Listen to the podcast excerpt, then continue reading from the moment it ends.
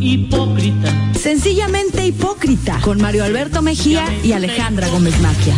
Señoras y señores, ya estamos aquí en Sencillamente Hipócrita. Querida Alejandra Gómez Maquia. Buenas tardes, queridos. ¿Cómo están? Querido abogado Gerardo Tapia. Delfina Gobernador. Oye, qué bárbaro, qué, qué, qué bárbaro. Estoy asombrado de mi capacidad de visión. Siempre, desde que recuerdo aquellos lejanos tiempos del presidente, del licenciado José López Portillo, yo dije, este señor va a ser presidente. El día que fui a votar dije, este va a ganar. ¿Y, y votaste por él? No, voté por Octavio Paz porque había una línea que decía que votaras eh, ponga el candidato de su preferencia. Pero dije, mi sentido común me dijo que iba a ganar López Portillo. ¿Y cómo no? Si iba solo en la boleta. No, yo te vi a ti en, en su casa de Pedregal tocando ahí la guitarra, dándole serenata un No, ese era Manolo Muñoz cantando. Ah. Camarada, en una llamarada.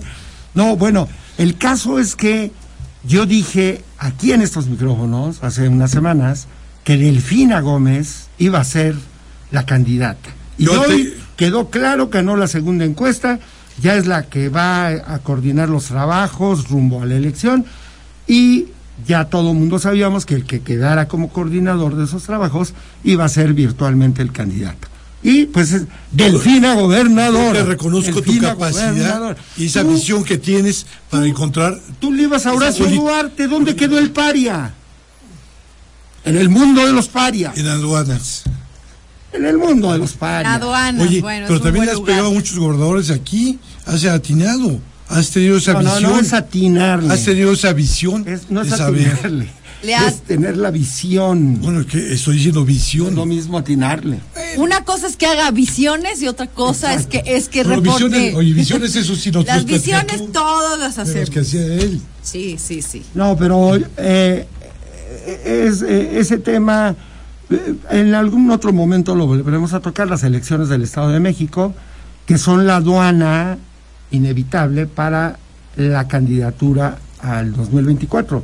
Como bien lo dijo el gobernador en la entrevista que ayer le dio a nuestro amigo Nacho Juárez, a nuestro querido amigo también Álvaro Ramírez y a Gerardo Ruiz, eh, ahí dijo el gobernador, Después del Estado de México ya habrá definición para quién va a ser el candidato a la presidencia y yo creo que tiene mucha lógica. Es decir, después de que pase la elección del Estado de México, que será el año próximo, ¿no? Y que va a ganar seguramente Morena, salvo que Higinio este Martínez, tu compadre, se ponga a, a cabildear contra, El PRI PAN, una coalición. no, contra Delfina, que Que le rompa el. que se ponga a conspirar contra Delfina porque está muy enojado Higinio. Bueno, ya hace unos días se había amenazado. Con ese nombre yo también estaría enojado. Imagínate, Higinio, ve por las tortillas. Higinio, hijo Sí, de sí, tu- sí, No, sí. suena a hijo de tu Higinio. Espero que nadie se llame Higinio aquí.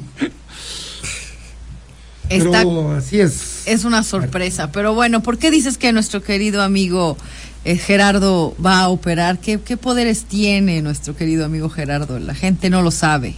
Yo dije que va a operar. ¿Qué Dijiste, vas a va- operar? vas a operar con tu, con tu este, con tu compadre Higinio. No, ah, Higinio, Higinio. ah, ok, ok. Es que Higinio Martínez es el. es el compadre gran- de Gerardo. No, Higinio Martínez es el, digamos, el máster, el maestro de doña Delfina Gómez. Y él ya se sentía, como ya Delfina había sido candidata en los tiempos en que Alfredo del Mazo fue el candidato y ganó la elección, dijo Higinio, ahora me toca a mí, porque es el cacicazgo de Texcoco, es el cacique gordo de Texcoco. Entonces dijo, ya me toca. Y le ha estado haciendo la guerra sucia a Delfina.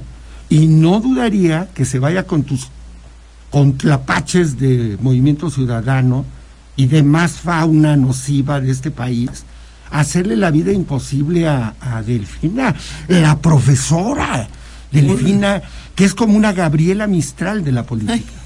se parece, sí se parece. Oh, no, no. Yo creo que no vaya a Movimiento Ciudadano. Él amenazó hace unos días, recuerda, que decía que si él no era el elegido, todavía se, seguía el PRI y el PAN, ¿no?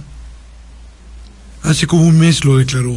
Por eso, El Movimiento PRI Ciudadano lo va, se reserva sus, su derecho a admisión. eh, es un cacique gordo que mueve fichas y que tiene influencia y que tiene cuadros y que sí le puede generar un golpe, salvo que el valiente fiscal Alejandro Gersmanero lo meta a la cárcel un día de estos. El valiente fiscal. no, bueno. Mario Alberto anda muy eufórico después de su entrevista. Ando muy eufórico, de su entrevista de cuatro horas quisiera, ratito, ¿les parece? Hablamos de las entrevistas. Alejandro, Ah, que ya supe que tú también ya vas a entrevistar. Ah, sí. Domingo, ¿no? Ah, pues no lo sé, creo que sí. Este, todavía no me dan fecha. Pero ya, ya te dijeron que estás contemplada, ¿no? Bueno, me dijeron que estoy contemplada. Ok, Le mientras- voy a hacer una entrevista diferente porque, en bueno, la vida, mientras alguien esté contemplado, pues sí. aspira y respira. qué claro. calladito te lo tenías, ¿eh? ¿Qué, querido? Pues es que el gobernador dijo que le iba a dar a todos la entrevista. ¿Te apuntaste o...? Pues yo luego, luego alcé mi teléfono rojo ah, y dije, no, no, no, obviamente este, pedí, pedí la entrevista para el, el número de Dorcia Pero te impresa. dijeron que ya es cosa de darte fecha. ¿no? Me dijeron que me iban a dar fecha, estoy esperando la fecha. Bueno, son dos a- semanas más de entrevistas. Para ¿eh? ir a, a hacer la Semana entrevista. Pero la mía no la voy a hacer en video. Este, la voy a hacer para Deberías la, hacerla en revista. video. Voy a hacer eh, fragmentos, yo creo, subir fragmentos, porque ya de pronto, cua- o sea, ya contigo estuvo cuatro horas y media también en video. Ayer estuvo, con Nacho y los demás chicos. Entonces creo que también por escrito tiene otro matiz, ¿no? O sea, es, es otra la sensación. ¿No? Pero nada como el video. Bueno, ¿será que a mí no me gustan las cámaras? A mí en lo Ay, personal. por Dios. Te lo juro. Si tú siempre has dicho que las cámaras te aman. Me- no, pero me aman en, en privado, no enfrente, no enfrente del gobernador, donde evidentemente tienes que ser este muy cauteloso y. Tú lo eres. No, yo soy la lama de la imprudencia, entonces mejor en, por escrito y todo va a salir muy, muy Pero en bien. esta ocasión no vas a hacer nada imprudente. ¿Qué tal que po- lo, po- este, lo, le quiero que hagamos un TikTok o algo así? No, mejor no voy a caer en la tentación. Bueno, pero el caso es que, si les parece, más adelante hablamos de, de las entrevistas. Vamos a este corte comercial. Ah, no, tenemos un minuto antes de irnos al corte. Es que fue una gran entrevista, ¿eh? No, Fueron ya, los 15 ya, por favor. la verdad. Sin La lambisconerías, ya estoy harto ¿qué? de las lambisconerías. Perdóname, Llevo ¿por dos días recibiendo lambisconerías. Ay, ya, por favor. Entonces así, pero Ya, yo qué te puedo Dios. pedir. Una lambisconería. y ¿Pero qué te puedo más, pedir yo a ti? y ya dime. me voy a perder. Nada más tu amistad es lo único que te puedo pedir. De por sí siempre anda crecido el muchacho, anda festejando por todos lados. Ando crecido y me ponen zancos. Sí, sí, sí. Anda crecido, pero no soberbio, ¿verdad? No, es no. muy distinto, ¿eh? jamás, jamás. Porque yo siempre lo he no. visto a Mario Alberto como una persona muy Yo coherente. soy humilde como una col. Ay, por supuesto ¿Has visto que las no. coles? ¿Has comido? Sí, y me gustan. Son deliciosas. Las asadas me encantan. Exacto. No, pues te sirve la col como para... Con Te haces un taco con salsita verde. Repollo, y le pones, humilde eh, como repollo. Le dicen repollo, ¿verdad? Le dicen repollo, le dicen col. Tú te estás ¿Cómo? confundiendo con la coliflor No, no, ah, sí. del Sonora Grill. Ah, el col. Ah, sobre sí, ese cierto. tema vamos a regresar. La discriminación racial en el Sonora Grill. ¿Se puede decir? Sí. Espero que no sea anunciante de aquí. ¿Es anunciante? No, ese es Ah, un ok. corporativo Entonces sí podemos gigante. Regresamos del corte. Sencillamente hipócrita. Regresamos. Muy bien, pues ya estamos en el segundo bloque. Y a ver, platícanos, Alejandra Gómez Maquia. Yo que estoy ¿Qué enterada está de todos los pasando, chismes. eh, con el tema de la discriminación racial. eh, racial. Sí, claro. discriminación Racial. Racial y social. Lo que pasa es. Social. Espérate, Sí. déjame dar el contexto. A ver. ¿Qué está pasando con la discriminación racial que se practica en un lugar que se llama Sonora Grill, eh, que está ubicado en Mazarik, es decir, allá en Polanco, en la Ciudad de México? O como dirían, en la la CDMX. La CDMX. Este, pues sí, ahorita es un escándalo. Se han hecho 55 mil memes, pero no es, no es algo ¿Pero de. qué pasó? No es algo de qué reírse. Resulta que se descubrió que los gerentes de este lugar, del, del, del Sonora Grill de Mazarik, que es gigantesco, está muy padre, este dieron la orden a sus hostes y, a- y al personal que te recibe que los morenos van de un lado y los güeros van del otro. Es decir, los güeros, los blancos y los que se Los vean. nenes con los nenes. y los, las y nenas los que, con las y los, nenas. o sea, los white van en la terraza. ¿Qué es eso de Wexican? ¿No sabes qué es white El white es el, el mexicano blanco. Ah, es que con tu inglés británico no lo entiendo bien. El white es un, es un mexicano blanco. Wexican. El white Sí, es todo ya es toda una casta, ¿no? Entonces, bueno, resulta que se descubre esto, O los sea, clientes mexicano blanco como Gerardo Tapia. Mm, sí, bueno, él sí podría ser white. Yo ahora soy white chican. Yo soy negrito. Mis amigos me dicen negrito. white chican. No, bueno, no, no, en serio, en serio. eh, tus piernas parecen patas de gallina. ¿Cómo van a O parecer? serían de pollo, como de gallina. De pollo. Como de pollo.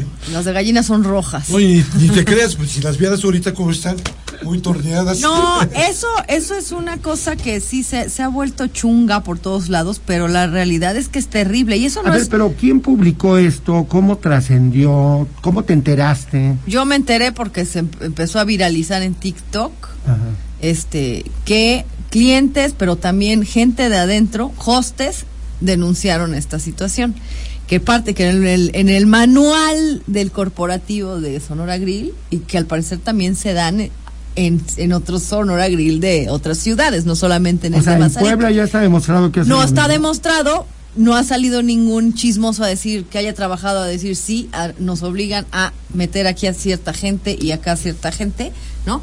Eh, el chiste es que las partes visibles del restaurante, o sea, lo que se ve desde afuera y las partes que no están cerca de los baños ni de la cocina se lo dan a los blancos, o sea, y que era evidente que llegabas al lugar y los morenos estaban más más para allá al rincón y A lo mejor para que no se, no, el sol no los bronce demasiado. bueno, puede ser, puede ser, pero esto es terrible, ¿no? O sea, Claro, imagínate. que no es una práctica nueva, o sea, eso se da desde siempre, sobre todo en los antros, o sea, cómo luchábamos en Puebla con estos cadeneros nefastos, prepotentes que te tenían atrás, a mí no, nunca, pero por, no por otra cosa, sino porque me llevaba con los dueños o con los cadeneros mismos y me dejaban pasar porque estaba ladillando todo el tiempo. Pero sí hay mucha discriminación a la hora de entrar a un antro.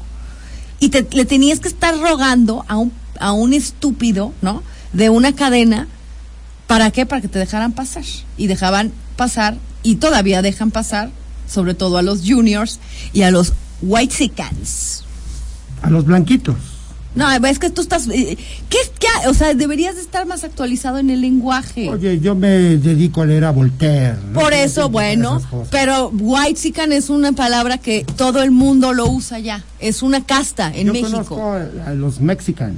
No, esos ya no existen. Oye, Esos uh, no, esos no. tenemos un radio escuchar el lujo. Le mandamos un abrazo a nuestro querido Rafa Cañedo que nos está escuchando. Un abrazo. Un abrazote, Rafa. que te encuentres, Sí. querido Rafa. Sí, pero sí le es. manda un saludo a la mesa. Sí es este. Usted, Gracias, a ti, a ti, tú has vivido discriminación. Yo solamente Yo una vez, pero por estar rapada.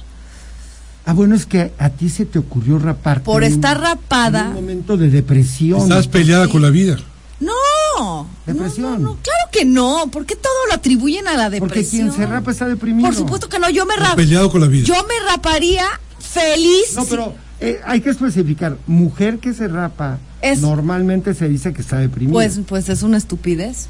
Porque los hombres, hay hombres rapados. Bueno, el hombre generalmente se rapa porque ya no le sale pelo, entonces en lugar de traer tres pelos, mejor se los quita todos. Ok, pero una mujer que se rapa, ¿para qué? A mí me gusta cómo se ve, se ve padrísimo. ¿Y por qué no lo es vuelves a hacer? Sí lo volvería a hacer, pero existe esa discriminación. Claro, porque. O sea, yo cuando llegué, cuando estuve rapada, rapada te estoy diciendo a Gillette, cabeza de, de bola de billar. Entonces o sea, llegué. un día te, ah, tomaste las tijeras y te empezaste a cortar. con- No, tampoco así, tampoco a la Britney Spears, no, no, no, no, o sea, me, me- me prim- sí me tucé mis, mis trencitas, luego me empecé a pasar la máquina hasta que quedó pelón, ya. Y llorabas mientras. No, tanto. claro que no, estaba feliz. Estaba feliz, estaba eufórica. Siempre había sido un sueño estar rapada. A mí me gusta. com- qué pasó Aparte cuando- tengo las facciones para estar rapada. ¿Y qué pasó cuando, cu- cuando te discriminaron. Ah, bueno, llegué a Playa del Carmen, a pedir- bueno, ya llevaba cita de trabajo para trabajar en el Barceló, en una cadena de hoteles, este, muy, muy, este, pues buena, Ya ¿no? que era de nuestro querido amigo Enrique Agüera. No, pero es, es de, es de los Barceló, son Los españoles. No, pero puedes, catalanes. pero puedes comprar Socio. una... Socio. Bueno, puedes comprar, es, es como decir que Starbucks es de, es de, es de, Torrado. No, to- o sea, Torrado compró. Exacto, sí, por eso te comprar digo, la franquicia en la México. franquicia. Bueno, llegué, entonces llegué a Además mi dije, cita. Se decía. Llegó a mi cita, me atiende, iba yo por el puesto de bailarina, porque yo quería ir a bailar, bailarina del ballet. Entonces hago la audición, me va poca madre, súper bien, qué bien bailas, bla, bla, bla, todo bien, ¿no? Entonces ya paso al, al segundo filtro, que era el que decía que sí. Entonces de pronto me dice, oye, este, nada más, sí bailas padrísimo, traes una buena técnica, todo lo que tú quieras, le sabes bien al fuego, porque sé hacer fuegos y todo, ¿no? En serio, en serio. Entonces, pero de pronto dice, pero ¿qué onda con tu cabeza? Y yo con mi cabeza, que Pues tu pelo, estás enferma, tienes cáncer, tienes sida. No, no tengo ni cáncer, no tengo ni sida, me Es rapé. una discriminación. ¿Por qué te rapaste? Igual, ¿estás deprimida? ¿Tienes algún problema psiquiátrico? No tengo ningún problema psiquiátrico. Me quise rapar. A ver, acá tienes 20 este, muchachos, sobre todo italianos. Los italianos se rapan mucho y están rapados.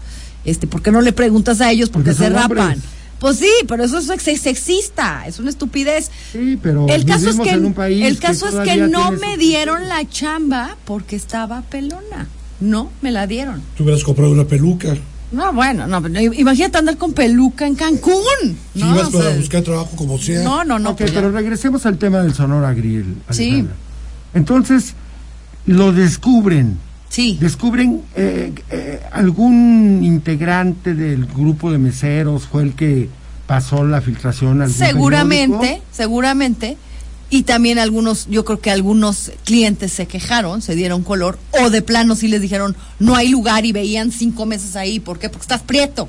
O sea, digo, pa- pa- o sea, yo, yo que soy, que yo apoy- he apoyado el, el poder prieto, es un movimiento que llevan muchos morenos en este eh, artistas, Tenoch Tenoch Huerta, que ahorita ya se fue a Marvel, que ha sido muy criticado porque también ya se, se excede Tenoch en, en su tema de, de este de estar repitiéndose constantemente. ¿y qué? Sí, eh, no, el auto el, el auto la autocompasión, ¿no? De, híjole, es que no me pagan lo mismo que al güero, que no es que Ok, digo, ya sabemos que vivimos en un país absolutamente racista y clasista, lo sabemos. Pero bueno, ahorita Tenoch Pues está en Marvel y los demás no. Yo, yo que soy de tono serio, así les decían antes, en los años 60, los morenos, de tono serio, ¿no? Eh, nunca he sufrido ninguna discriminación, ¿eh? O cuando menos no me entero. ¿No te hacen enterar? Sí, pues sí, claro. Ni laboral, ni en ningún restaurante, ni en, ni en ningún ni en ninguna aerolínea. No, No. no lo he sentido. Yo, bueno, Yo por eso no me puedo identificar con el poder, poder prieto. Yo por, yo por, yo por Morena nada más creo que en mi familia, ¿no? O sea, con mi abuela, ¿Y ¿no? tu abuela cómo te decía? Sí, sí, sí. Bueno, o sea, creo que el día que nací se asomó al Moisés y dijo, pero es que esta niña es negra, ¿no? Sí, claro, todo era puro güero, pero ¿qué tal? A mí me decían mis hermanos, a ti no te trajo la cigüeña, a ti te trajo el pato Lucas. Sí, sí, sí. ¿no? Bueno, no estaban muy equivocadas. Vamos a hacer un corte y regresamos. Por los negritos.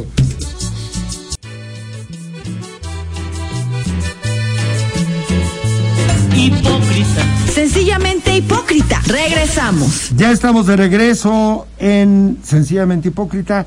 Alejandra, para cerrar el ostión del Sonora Grill, ha habido un gran escándalo en las redes. Ha habido, bueno, ya les cayó el Consejo Nacional para Prevenir la Discriminación, el CONAPRED. Eh, ¿qué, ¿Qué otras reacciones ha habido?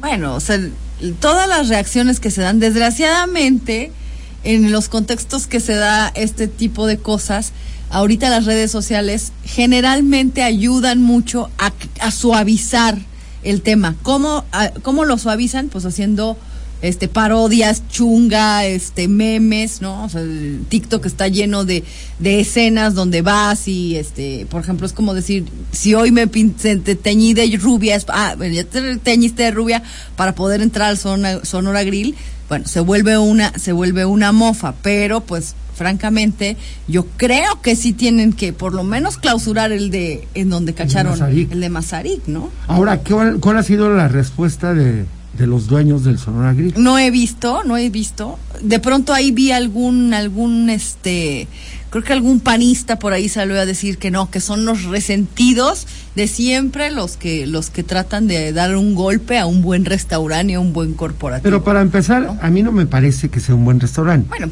o sea, tú Eh, tienes tu gusto Tengo- tengo- particular. espérate, no. Lo que pasa es que no puedes llegar a comer y que la música esté a todo volumen. Sea, de entrada hay un Estoy de problema de, acuerdo. digestión. Sí. O sea, no puedes platicar con la gente, tienes que gritar para que te escuchen. Eh, la música está demasiado fuerte, la carne está demasiado reseca.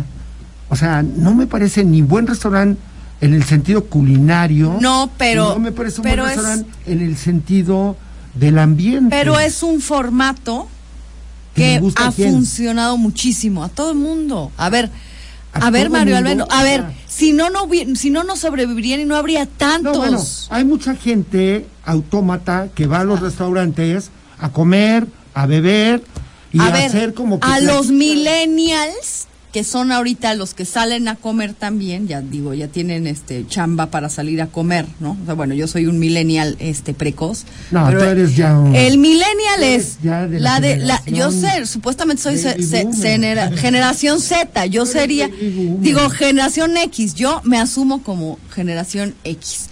Pero el millennial es del 1982 al 2000 y cacho. Y luego ya vienen los, los generaciones Z. Bueno, pues este tipo de, de, de personas, los, ¿Les los chavos, son los que llenan este tipo de ¿Y, qué- restaurantes. ¿Y cómo platican? ¿A gritos? Claro, ¡Ay, qué padre! platicas a gritos, estás echando la copa. Conforme va este subiendo, digo, conforme ¿Cómo? va pasando la tarde, suben más el volumen y al final, pues bailar se vuelve medio antro. O te quedas dormido en la mesa, ¿no? Bueno, si eres un briagote, pues igual y si te quedas dormido en la mesa, ¿no? Conozco varios. Pues sí, digo, ¿quién no se ha quedado dormido en la mesa? Yo No sí. en la vida me he quedado dormido. Ay, ahora, resu- Conozco a uno que se quedó dormido abajo de la mesa. ahora resulta que son Y que está en esta mesa, por que cierto. son unos este que son unos abstemios en esta mesa. Ok, pero entonces, ¿qué va a pasar? Pues bueno, Ramos ya se manifestó. de Noche Huerta ahorita diga. Yo creo, yo creo, yo creo que sí ha de haber hecho algún comentario, pero ahorita Tenoch Huerta está en los cuernos de la luna, en Hollywood, ¿no? Este, haciendo un papel de un superhéroe indígena, ¿no? Este, que eso, eso O sea, va a seguir alimentando el prototipo. Por supuesto, pero es que no hay manera. A ver, Salma Hayek, nu- Salma Hayek nunca salió de ser la latina en las películas de, de Hollywood. Jennifer López, hasta que ella empezó a producir de pronto sus, sus películas, era la muchacha que llegaba de inmigrante. O sea, desgraciadamente está ese prototipo y va- no sabemos cuándo vaya a terminar. Yo no le veo. Digo, eh, la corrección política te marca que evidentemente esto está mal, ¿no? Pero también esas cuotas al hacer una película de decir, tiene que haber un gay, tiene que haber un, un moreno, tiene que haber este, un, eh, no sé, o sea, a- obligatoriamente tiene que haber eso en las películas, ahora sí, ¿eh? Porque tienen que estar pa- pagando esa cuota, lo cual a veces des- descontextualiza muy cañón eh, las películas. Ah, ya vi la de Hamlet, digo, la de Macbeth Negro. Maravillosa. Y un ma- es maravillosa. Qué película, ¿verdad? Sí, la fotografía. Una de las mejores Sí, películas sí, que he visto sí. en mucho tiempo. Toda. Además, todo, todo, todo, realizado con un contexto de teatro, ¿no? Parece que estás viendo una obra de teatro que originalmente Shakespeare escribió Macbeth para teatro, evidentemente. Pero qué bien lo resuelve cinematográficamente Joel Cohen, de los hermanos Cohen. Sí, que sí. Son verdaderamente maravillosos. Y es la primera película seria que hace un Cohen. No, maravillosa. que hace el papel de Lady Macbeth, que es maravillosa esa mujer, Frances, no me acuerdo. Que de- ella siempre sale en sus Mac- películas también. McDowell. Sí, McDowell, algo así. McDowell. Sí, sí, sí. Buena, buena película. McDormand. Buena película, bueno. buena adaptación. El caso es que bajemos los brazos y ya no vayamos al Sonora Grill. Ya no vayas, querido. Que pasemos a comprar un talco y nos talquemos. Bueno, tú eres capaz de eso y más, ¿eh? Bueno, cuando ya hay un restaurante de moda, pero este ya no está de moda. La verdad es que no. Ha perdido su calidad en todos los sentidos. Perdió calidad moral. O sea, para mí, la gente que discrimina, ya sea en el aspecto racial, en el aspecto de clase social, y hay otro tipo de discriminaciones, por ejemplo, discriminaciones a la gente de distinta orientación sexual, a los gays. O sea, tengo, tenía un amigo homofóbico, que ahora es matraquero de Nacho Mier, eh, que eh, detestaba a, a los gays, o sea, les tenía una fobia brutal. Y le dije, aguas, porque dentro de ti hay un gay. Y por eso detestas. La gente homofóbica generalmente Es la negación, sí. porque, porque dentro de ellos Hay una pulsión Hay una que tienen que reprimir, sí. y empiezan por comprar primero un rodillo de cocina, luego se compran hasta un bat, luego les aparecen coronitas ahí. Este con las No, coronitas. es que hubo un caso muy famoso de un señor que terminó en un hospital porque se había metido una coronita por, por atrás. Y es que ya sabes que la como es una botella, pues hace ¿cómo Es le que es, llaman? es que es- Hace hace vacío. Hace vacío. Pero, ah, pero la jala. cuando dices corona, la primera vez que dijo eso de las coronitas, yo me imaginé una corona, y ese, pero una cerveza, Cerveza señoras y señores, una coronita de las Y ampolletitas. absorbe, absorbe, hace vacío. Ay, bueno, está bien. Entonces, Sí. la gente que discrimina siempre me ha parecido verdaderamente... eh, Limitada, que- sí. Limitada, eh, ignorante, llena de prejuicios, de traumas. Se ve que no los abrazaron a los seis años. Es gente menor. La gente que discrimina es gente infinitamente menor. Conozco gente que llega a un restaurante y lo primero que hace es querer humillar al mesero. Ya me imagino la sopa que le sirven, llena de escupitajos. Pero, pero tienen una necesidad de humillar al mesero. Yo cada vez que veo eso, Qué necesidad, ¿no? me parece verdaderamente denigrante. O sea, Claro, es el migrante. y muestra el verdadero nivel de esa gente. ¿no? No todo el mundo tuvo la oportunidad de Tenía un amigo que llegábamos, pedía una botella de vino y entonces la, la descorchaba el mesero y le decía, ¿por qué la descorchaste? ¿Quién te dijo que la descorcharas? "Ah, señor, no sé, ¿qué, qué quiere que hagamos? No, no, no, no, no. Ahora me traes otra botella y se descorcha aquí hasta que yo quiera, porque yo soy el dueño de la mesa. ¿Tú quién eres? Eres un don nadie que me está sirviendo. O sea, en ese nivel, bueno, tú lo conoces. Qué patán, ¿no? Es un verdadero patán. Es un, es un patán que tenía un problema de resentimiento histórico que, te- que buscaba eh, sacarlo. Claro, buscan a alguien, alguien que se las pague, ¿no? O sea, Alguien que se las pague. sí, exacto. sí. Todos somos iguales. Ante los ojos de Dios. ¿No? ¿De verdad? Bueno, Es cuando sí. yo te conocí, tú eras medio distante. medio Yo seleccionaba a mis amigos. No, nunca se la seleccionaba a mis borrachera de poder, seleccionabas tus amistades, Oye, en tu jamás- mesa solo sentabas al clan, al club, al club Quintito. ¿Cuál es el club Entonces, ¿cuál es el Quintito? Dios ¿Se van mío.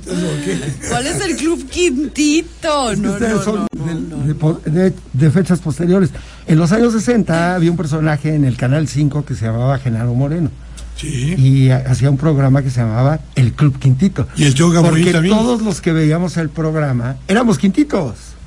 Pepita Por Gomis. eso, por eso les, les No, llamamos. no, No, Salía Pepita. Gomis también. No, Pepita Gomis hacía Telekinder. el kinder y eh, era como un kinder pero por televisión. Y sacaba una raquetita y decía, ya te vi Gerardito, ya no te muerdas las uñas. A ver, niña Alejandra, deja de comerte las liendres. Vamos a hacer una pausa y regresamos.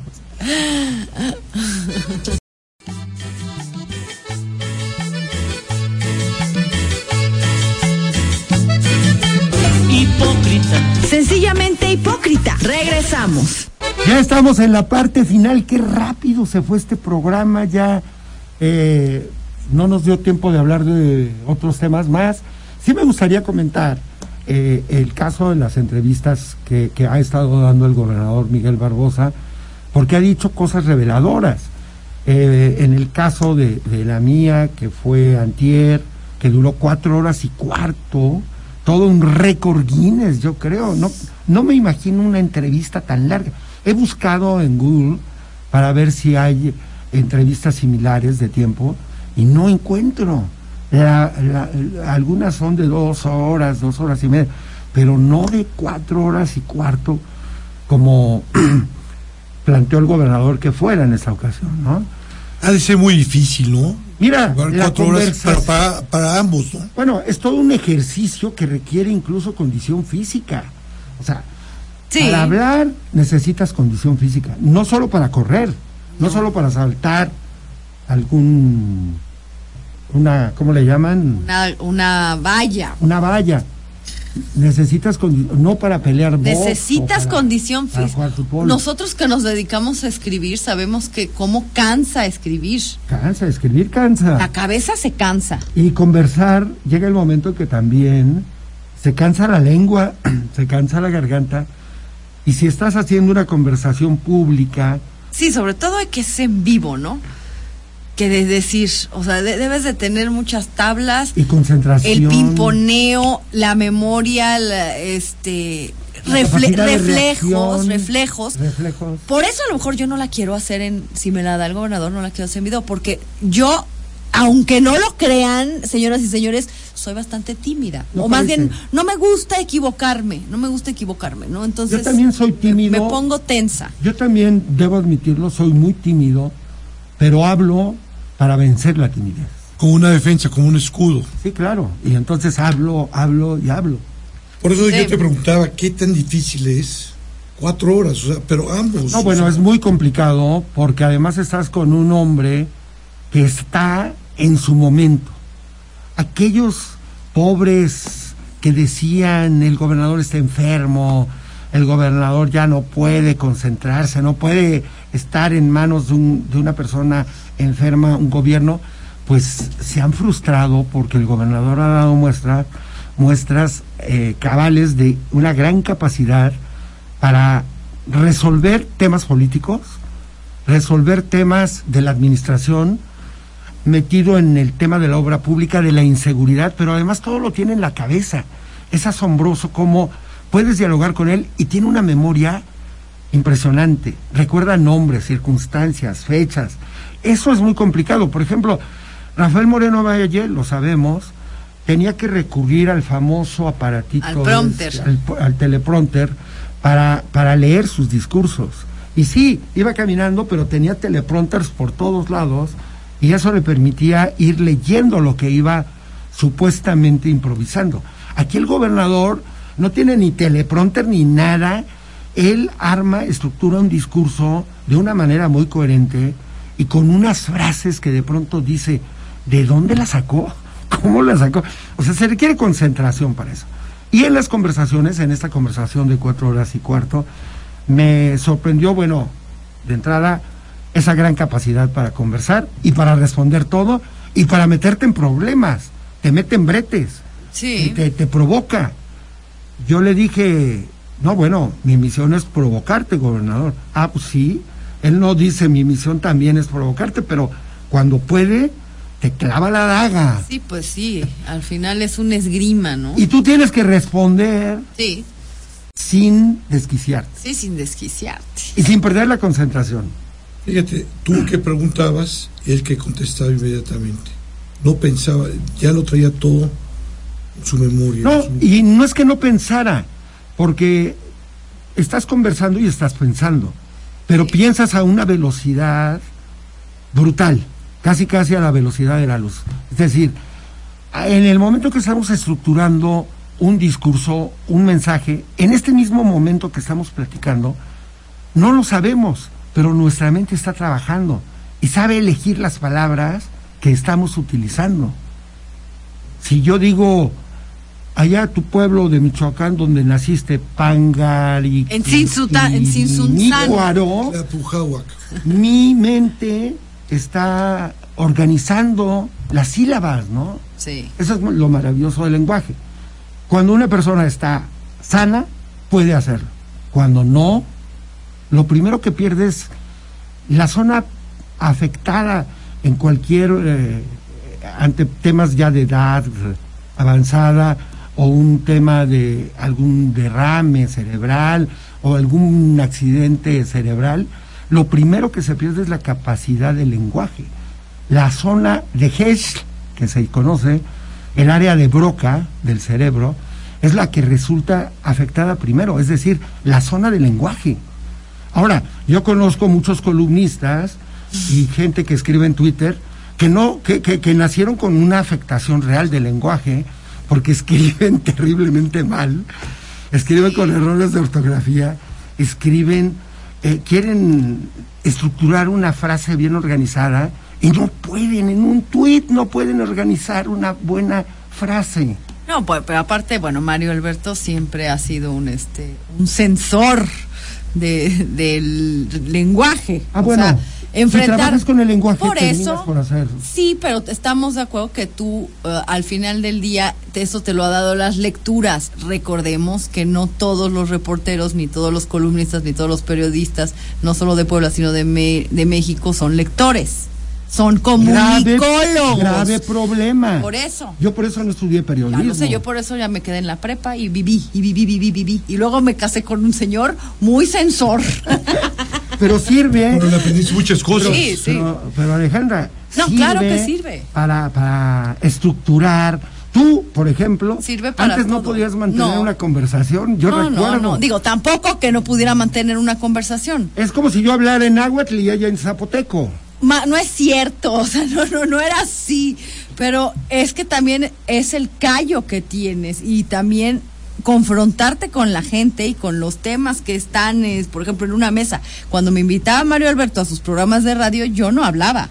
¿Por qué? Porque lo que pensaba, lo que iba a decir, ya se había ido al corte, ¿no? Entonces ahorita pues ya tienes más experiencia y sí fue este, fue, ha sido una, fue una universidad dolorosa. ¿no?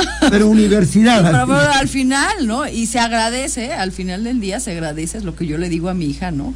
Es que el lenguaje sí te abre muchas puertas que no te abren otro, o sea, que A no mí te- me que, parece- que no te abre un título, por ejemplo, o sea, eh, la gente de, el papel, ¿no? Sí, La gente de papel, ¿no?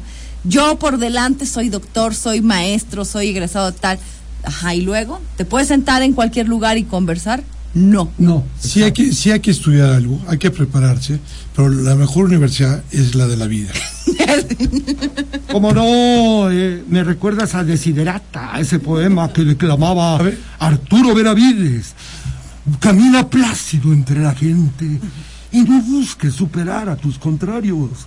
Recuerda que en la vida cotidiana está el secreto de una vida feliz. A ver, yo tengo una duda y, quiero que, te la quiero preguntar. Tú, cuando lo estás entrevistando, ¿te quedas con alguna duda? ¿No?